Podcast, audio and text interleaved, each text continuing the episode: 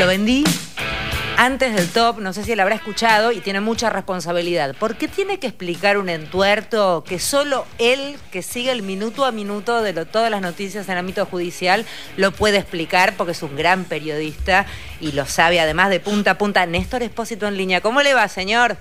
¿Pero qué dice? ¿Cómo le va? ¿Cómo anda? Tratando de entender cosas que no entiendo. Por suerte estás vos, Néstor Espósito. Me, me regala 30 segundos. Quiero contar algo que me acaba de pasar y que me, me tiene consternado. Estaba viendo recién en, televisión, tenía la televisión prendida, y mm, acabo de enterarme que si el 19 gana Javier Milei me voy a morir.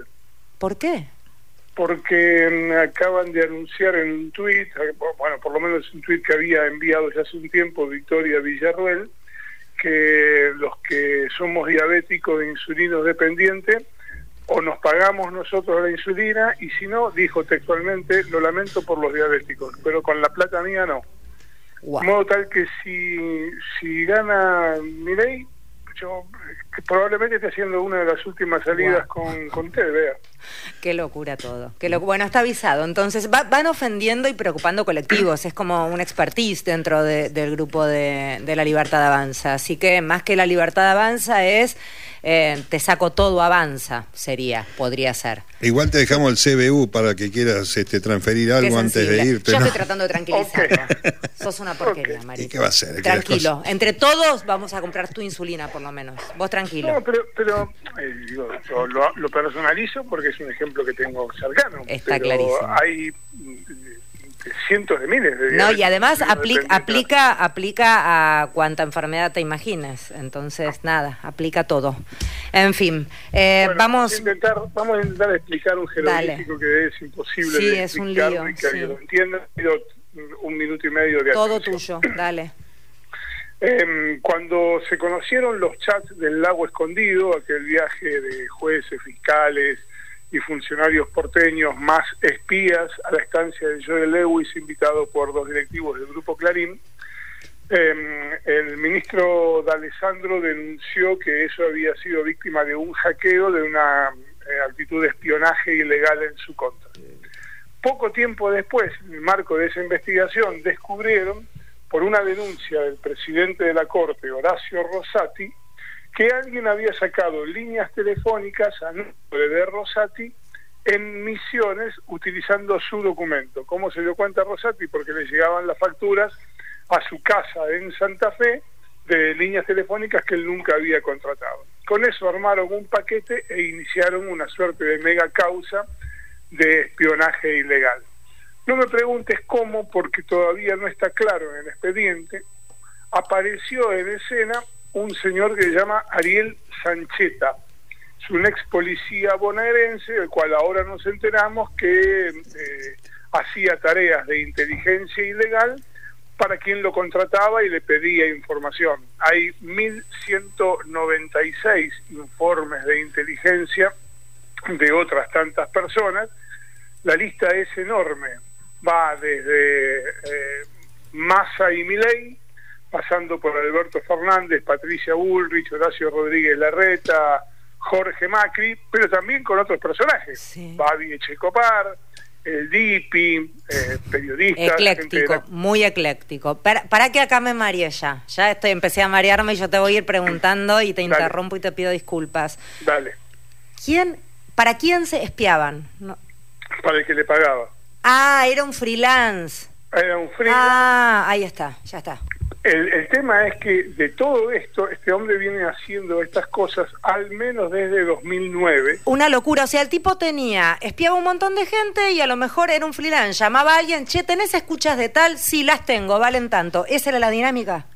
Eh, eh, en realidad era al revés, le encargaban que siguiera, que buscara información sobre alguien y se ponía a trabajar sobre eso. Ahí va, ya está. Em, cuando digo que se ponía a trabajar, había dos tipos de forma de investigar. Una era con el acceso a bases de datos de esa que vos, para que se entienda, tipo verás, o sea que vos mm. pagás, entonces tenés acceso a una cantidad de información sobre riesgo crediticio, movimientos bancarios y demás.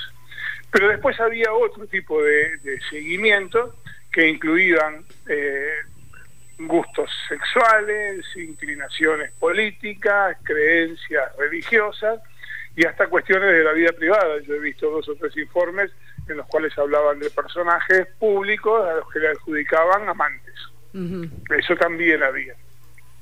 ¿Por qué hablamos de este hombre hoy? Bueno, porque hay toda una, una movida, porque a este hombre le engancharon mensajes con un personaje eh, muy conocido en el ámbito del peronismo, sobre todo del peronismo bonaerense, que es Fabián El Conu Rodríguez. Conu Rodríguez es un hombre que hoy funciona en la FIP, un hombre que ha tenido mucho vínculo con mucho periodista, y lo enganchan en un intercambio de chats con este señor Sancheta, pidiéndole, cuando asumió Victoria Tolosa Paz, la ministra de Desarrollo Social, pidiéndole información sobre ella. Esto generó una conmoción tremenda en el peronismo, sobre todo en el peronismo de la provincia de Buenos Aires. Hay un señor que se llama eh, Pepe Aldistur, que es el marido de Victoria Tolosa Paz, que está en llamas en estos momentos. Eh, Pepe Aldistur es un amigo muy cercano a Alberto Fernández es un hombre que también tiene buena relación con el peronismo más histórico, más ortodoxo. Bueno, esto generó esa reacción. Aparece en escena también, metido por la ventana, el diputado Rodolfo Tailade. ¿Por qué aparece Tailade? El fiscal Gerardo Policita, cuando pone en su dictamen la historia de Sancheta con el CONU Rodríguez, escribe un dictamen de 143 páginas y no lo nombra ni una sola vez a Tailade. Tailade no aparece en ese requerimiento. Pero hay un informe de un organismo que se llama DAJUDECO, que es el que se encarga de analizar los teléfonos, las computadoras, seleccionar la información que hay adentro en el marco de causas judiciales, en el que Tailade aparece con tres contactos con este señor Sancheta. Los tres son de Sancheta hacia Tailade. En uno le pide, le ofrece información sobre causas judiciales de Elisa Carrió, en otro le promete información no precisada sobre Luis Juez, y en el tercero le ofrece los chats del lago escondido de los cuales habíamos comenzado hablando. Ah, acá está, listo, ¿viste? El que filtró los chats, eh, Tailade se lo pidió a este, este los consiguió, se lo dio a Tailade y Tailade lo difundió. Bueno, esa es la lectura que han intentado poner en superficie y la que está hablando hoy. De hecho, ayer le pidieron el desafuero a Tailade. No es así. Perdón, ¿Tailade contesta? Tailade contesta, pero hay un dato en el propio expediente que desmiente esta historia.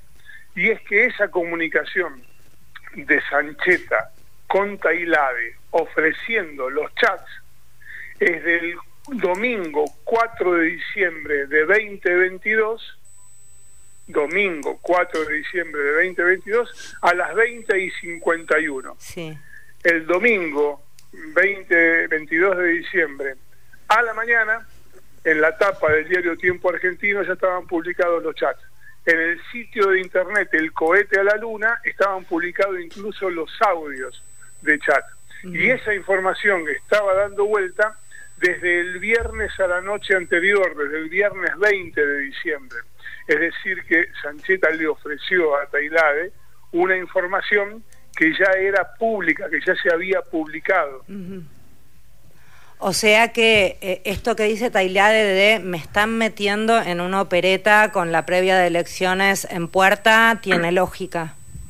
No solo tiene lógica, sino que además es bastante verosímil, porque la da Judeco el organismo que hizo todo este trabajo, depende del Poder Judicial. Y Tailade es uno de los impulsores y los más vehementes críticos de los cuatro jueces de la Corte y especialmente de la mano derecha del presidente de la Corte, Horacio Rosati, y su secretario Silvio Robles. Tailade lo que dice públicamente es que esto es un vuelto de Rosati y Robles por impulsar el el juicio político a la Corte. Eh, eh, eso nos decía justamente ayer el, diputado. Ahora, más allá de que no te voy a pedir opinión, es curioso cómo reacciona en cadena todo, todo el arco opositor, más medios, pidiendo el desafuero de Tailade, cuando este, Ritondo, Negri y demás tienen escondido a Milman debajo de la alfombra, ¿no? Con temas más graves, o por lo menos de mayor gravedad. Bueno, pero además hay un dato adicional ahí que es que no ayer ni antes de ayer cuando estalló todo esto, sino hace 17 días cuando apareció por primera vez el nombre de Tailade, Tailade se presentó ante el juez Marcelo Martínez de George y le pidió que lo cite a declarar y le ofreció el teléfono. Y mm. el juez no lo rechazó. Ni lo citó a declarar, ni le aceptó el teléfono, ni nada de eso. Si se presentó ante la justicia, y dijo, mira, yo he leído que mi nombre aparece entre los contactos de este tipo. Acá estoy.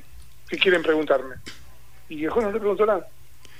Bueno, pero es este, típico de estos tiempos preelectorales. ¿no? No, no sé cuánto será la duración de esto, pero hay algunas cosas que fueron efímeras. Estoy pensando en Insaurralde, lo breve que fue este, y el impacto nulo que ha tenido en la elección. Pero cambiando de tema, hablando de, guita... que te cuente, Déjame que te cuente 10 segundos una anécdota de Insaurralde.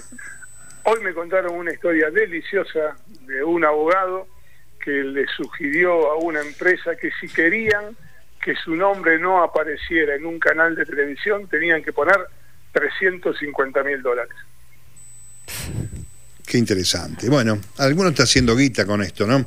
Hablando de guita está el apellido Bento dando vueltas, pero con B larga, el juez federal eh, de gran impresentabilidad que ya está detenido, entiendo. Eh, no sé si ya está detenido, si ya fue destituido. Y fue destituido, sí, efectivamente eso está.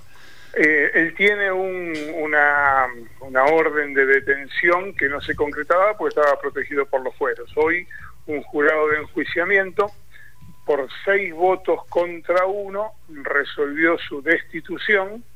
El juez está siendo juzgado en un juicio oral, este es un juicio político.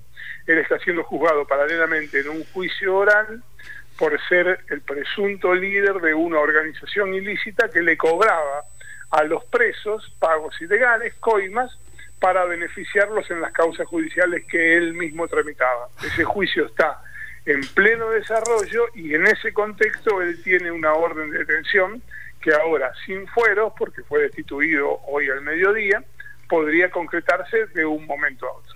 Sí, de todas maneras, Néstor, hoy escuchaba un informe en la radio de la cantidad de cosas que se le imputaban, eh, desde sacar créditos y destinarlos para otra cosa, hasta, no sé, estar en un casino en Las Vegas y no sé qué otras historias más, unos chinos increíbles.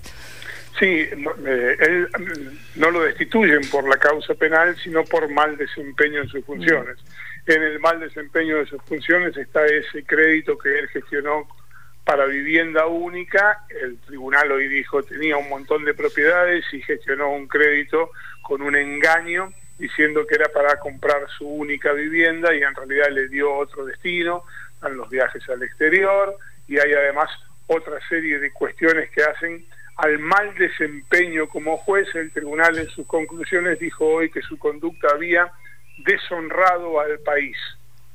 Ah, a lo mejor exageraron un poquito, pero bueno, lo concreto es que Bento ya no es juez, si bien la decisión podría eventualmente ser apelada ante la Corte Suprema, no hay ningún antecedente de un juez que haya sido destituido por un jury que haya sido repuesto por la Corte.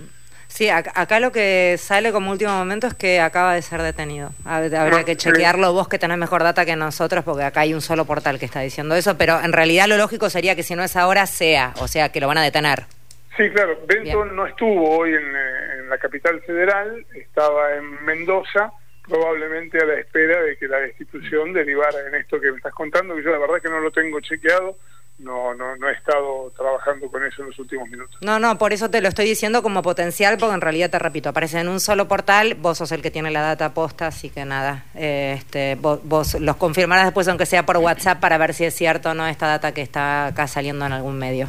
Dale. Dale. Dale, Néstor, impecable. Se entendió bárbaro, Néstor, que eso es genial porque era un despiole de entender. La última, vos que estás en ese mundo, los que saben de estas cosas te dicen que en realidad estamos todos espiados, que de hecho en algunas reuniones lo que hacen es dejarte el teléfono afuera o desarmarlo para que el teléfono no tenga hasta apagado te pueden escuchar. Entonces lo que hacen es muchas veces en muchas instancias hasta nada, dejarlo en algún gabinete encriptado afuera de la reunión que pretendas que sea privado. ¿Cuánto sabes de eso? De, a ver, de, esta técnica, a mí lo que me han dicho gente que ha trabajado en los medios, de, en, las agencias de inteligencia, es que lo mejor es el freezer. El, teléfono, el teléfono de Freezer. Buen dato. Muchas gracias, ¿Eh? Néstor. Lo vamos a tener en cuenta. Mil gracias. Ok. Beso enorme. Chao. Néstor Espósito, el que más sabe de todo, de teléfonos y de freezers también.